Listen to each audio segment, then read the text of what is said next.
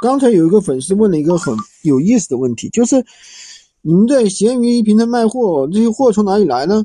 那么便宜，卖的比平别的平台还低。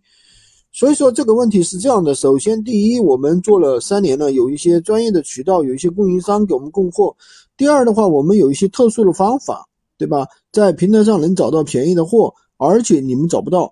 简单的说，就是专业的人做专业的事，对吧？任何一个行业都是这样的，买的没有卖的精，对吧？但是你不去学习，你就不学，不会找到怎么去卖货的这些方法。所以说。这个事情就是这样的，就是只要你有了好的方法，做起来就是很容易的。如果你完全不懂，对吧？去折腾，那你也搞不清楚该怎么做。